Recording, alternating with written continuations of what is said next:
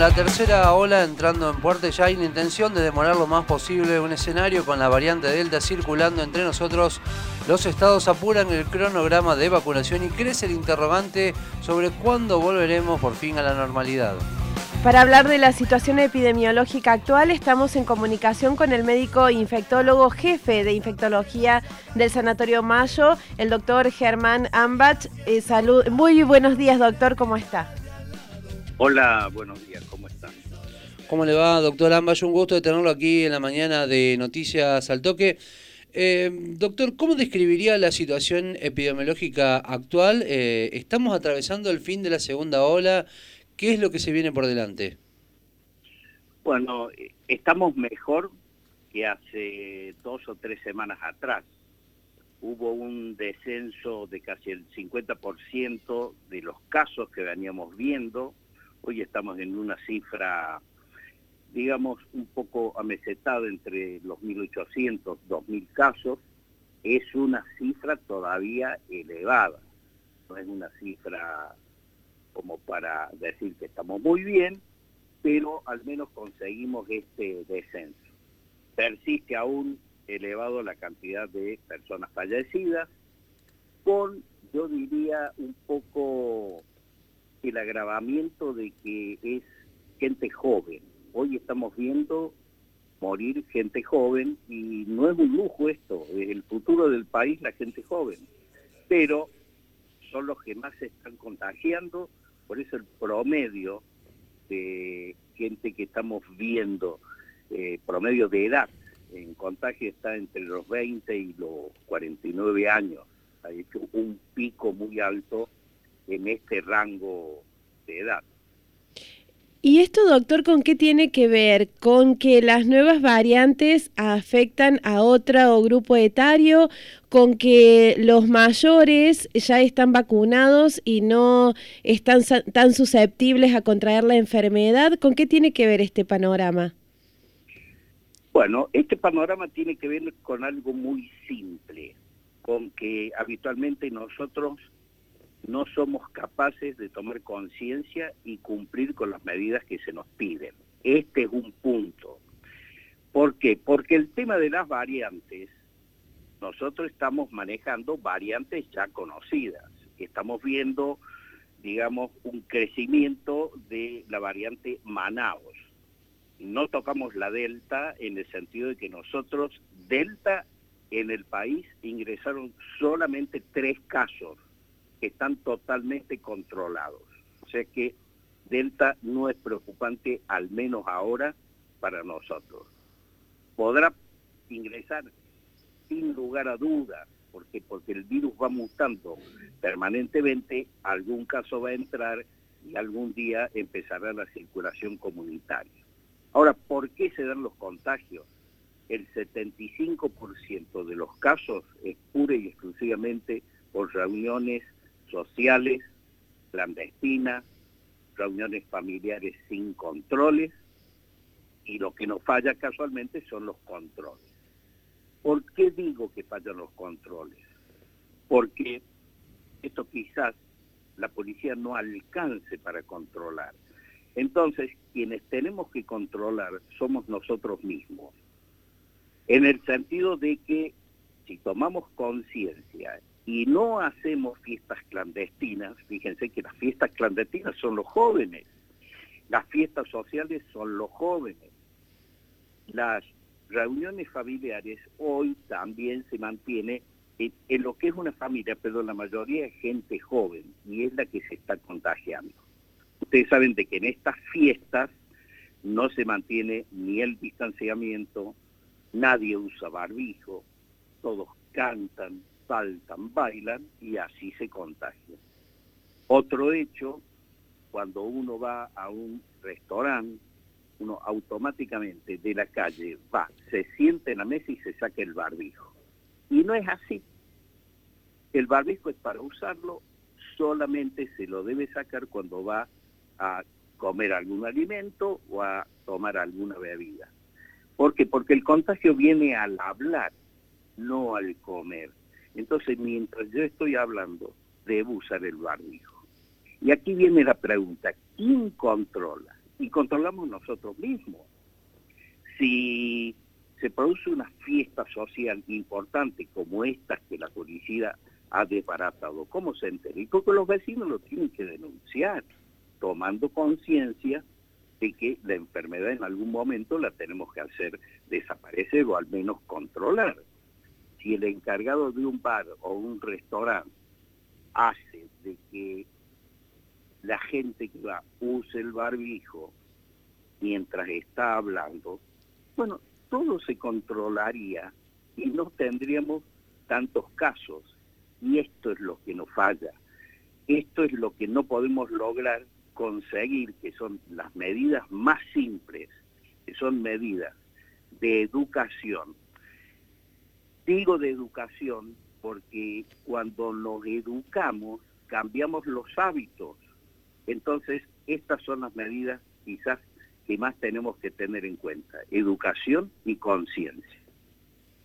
Doctor Ambash, lo llevo al terreno de las vacunas y, bueno, ¿no? esta incertidumbre que hay por parte de los vacunados con la Sputnik B, eh, al no saber, bueno, cuándo va a llegar efectivamente esta segunda dosis, eh, ¿cree que la vacuna Cancino va a servir como segunda dosis para los vacunados con la Sputnik?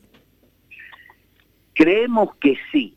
Digo creemos porque todavía no hay trabajos científicos que avalen esto. Entonces, como hasta ahora lo único que está visto científicamente y escrito en un papel, en un paper, es la combinación entre AstraZeneca y Pfizer, pero Pfizer nosotros no tenemos. Entonces, creemos que si estas vacunas se pueden combinar, es posible que las otras también se puedan combinar. Ahora, uno debe hacer este análisis.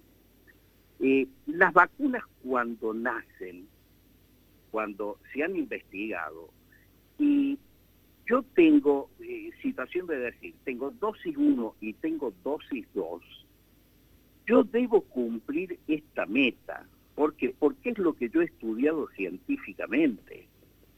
Ahora, si después de traer esta o no puedo tener la otra, bueno, evidentemente, evidentemente voy a tener que empezar a combinar. Pero esta combinación es una situación nueva, no es la misma que yo había investigado. Esto pasó en el mundo, pero vuelvo a repetir, la experiencia científica hasta ahora con las únicas vacunas que se sabe que la combinación no hay ningún problema es Pfizer AstraZeneca. Como todas tienen plataformas parecidas, es probable que combinación de otras puedan dar los mismos frutos, pero esto evidentemente tiene que aparecer algún trabajo científico que lo esté avalando, algún trabajo comparativo entre dos distintas situaciones para ver cuál es la mejor. ¿Cuál es la relación costo-beneficio de que se tome una decisión así, teniendo en cuenta que desde que empezó la pandemia muchas decisiones se toman en instancias de investigación distintas a las que se tomarían en otra situación eh, mejor, digamos? Eh, se, se, han tenido que tomar decisiones que por ahí no tenían el sustento científico que hubieran requerido. ¿Cuál es la relación costo-beneficio? ¿En qué situación se podría tomar esta decisión? Bueno, no llegan las Sputnik 2 vamos a poner como segunda dosis la cancino? La mejor relación costo-beneficio, es decir, tengo Sputnik 1 y tengo que colocar Sputnik 2. Esta es la mejor relación. Tengo Pfizer, uso la primera y uso la segunda dosis.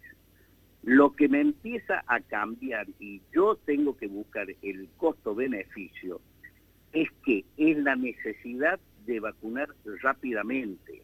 En realidad el costo-beneficio va por lo que más tengo que vacunar para evitar que entren las nuevas variantes. Entonces, la explicación cuál sería? En el momento que yo tengo restricciones, es el momento ideal para tener vacunada la mayor cantidad de población posible. Entonces, si tengo la población con dosis 1 y dosis 2 vacunadas, Esto me permite a mí ir, eh, digamos, eliminando la posibilidad de que una nueva variante ingrese en mi reacción. Vale decir, es simple esto. Sabemos que con una sola dosis, una nueva variante la va a cubrir prácticamente el 30%, o sea, muy poco, pero con las dos dosis de vacuna colocada va a cubrir quizás un 70%. Este es el mejor, digamos, el mejor análisis de la relación costo-beneficio. Necesito dos dosis. Ahora, no tengo lo que yo programé de entrada y bueno, busco una situación alternativa. Evidentemente no la tengo estudiada, sí tengo pensado de que no va a haber, digamos, mayores problemas en estas combinaciones y bueno, las utilizo. Doctor Ambash, y planteando este escenario, ¿no? Por ejemplo, Sputnik con Cancino o el caso mismo de la vacuna AstraZeneca con, con la combinación con la vacuna de Pfizer, ¿Cuál es la diferencia o qué es lo que la diferencia en una vacuna, por ejemplo, que trabaja con el ARN mensajero, como son las Pfizer o las modernas, y por otro lado las que tienen adenovirus, como las Sputnik, AstraZeneca? ¿Cuáles son las diferencias entre una y otra?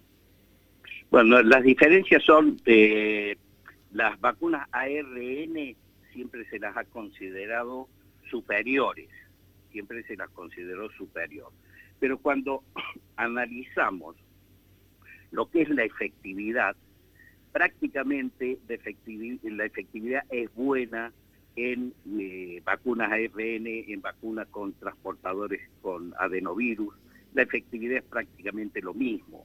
Es decir, desde el punto de vista de lo que nosotros necesitamos, una población inmunizada, es lo mismo, o sea, no, no habría mayor problema. La Universidad de Oxford ha recomendado retrasar la segunda dosis en el caso de la AstraZeneca. Incluso se está hablando que quienes hayan recibido esta mm, vacuna en su primera dosis pueden llegar a esperar un año hasta recibir la segunda. ¿Esto eh, cuánto incide en la eficacia? Eh, ¿Esta decisión tiene algo que ver con estos casos de trombosis que se han determinado como efecto secundario de la AstraZeneca? A ver, el problema de trombosis en lo que respecta a AstraZeneca se lo ha estudiado, en algún momento el estudio de investigación se lo frenó y cuando se vio que la cantidad de casos de trombosis era mayor en pacientes que no habían recibido la vacuna versus pacientes que recibieron la vacuna, uno puede llegar a la conclusión de que no es el problema de la vacuna en sí mismo, o sea, casos de trombosis se producen más en otras situaciones que con las vacunas. Ahora bien, eh, yo puedo estudiar la posibilidad de anticuerpos más allá de los tres meses. Voy controlando el paciente, le voy haciendo títulos de anticuerpos, veo si descienden, no descienden. Ahora, atreverme a decir de que puede durar un año y esto es difícil pronosticar que yo tuviese anticuerpos de acá al mes de febrero, marzo, abril del año que viene, porque todavía nos faltan todos estos meses para controlar. Sí puedo tener hipótesis, puedo ir generando hipótesis de que lo que estoy viendo, esta cantidad de anticuerpos, me podrían eh, durar pero todavía no, no lo sé, todavía no lo sé y me parece que es prematuro eh, largar un poco este tipo de información porque es lo que va generando todo este tipo de problema y de desconcierto en la población y al final no se logra entender lo que quiere decir cada uno. Recordamos que estamos en comunicación telefónica con el médico infectólogo y jefe de infectología del Sanatorio Mayo de la ciudad de Córdoba, Germán Ambash. Doctor Ambash, eh, con la información con la que se cuenta actualmente, que, con lo que tiene que ver con el COVID, eh, ¿tiene asidero lo planteado por uno de los fundadores del laboratorio Moderna, en el cual señala que el COVID-19 fue una mutación natural que se trasladó a los humanos o también se puede pensar que fue creado en un laboratorio?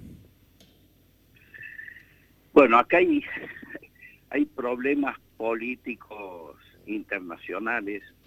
Yo personalmente, esto es una opinión personal, no creo que fue creado en un laboratorio y el virus escapó. Eh, fíjense de que eh, la mayoría de estas virosis en los últimos años ocurrió con el virus influenza, o sea, de la, de la gripe, empieza con gripe aviar, con gripe porcina y después termina en el, humano. O sea, acá hubo causas naturales, humanas, en, las cuales apareció este virus como mutación de algo, pero no creo que haya sido esto un virus de laboratorio. ¿Ve la posibilidad, doctor, de que el COVID se convierta en endémico? Y si esto pasara, ¿qué significaría para nuestra vida cotidiana eso? Bueno, hay enfermedades endémicas que ya conocemos, por ejemplo, el dengue. Nosotros no teníamos dengue y apareció y se quedó.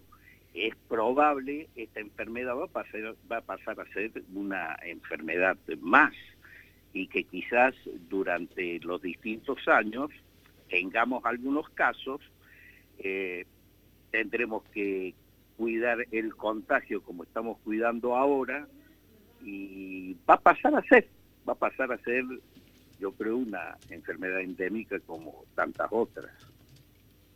doctor Ambash, eh, ¿cuán lejos eh, estamos ¿no? de poder llegar a esta inmunización de rebaño que tanto se habla?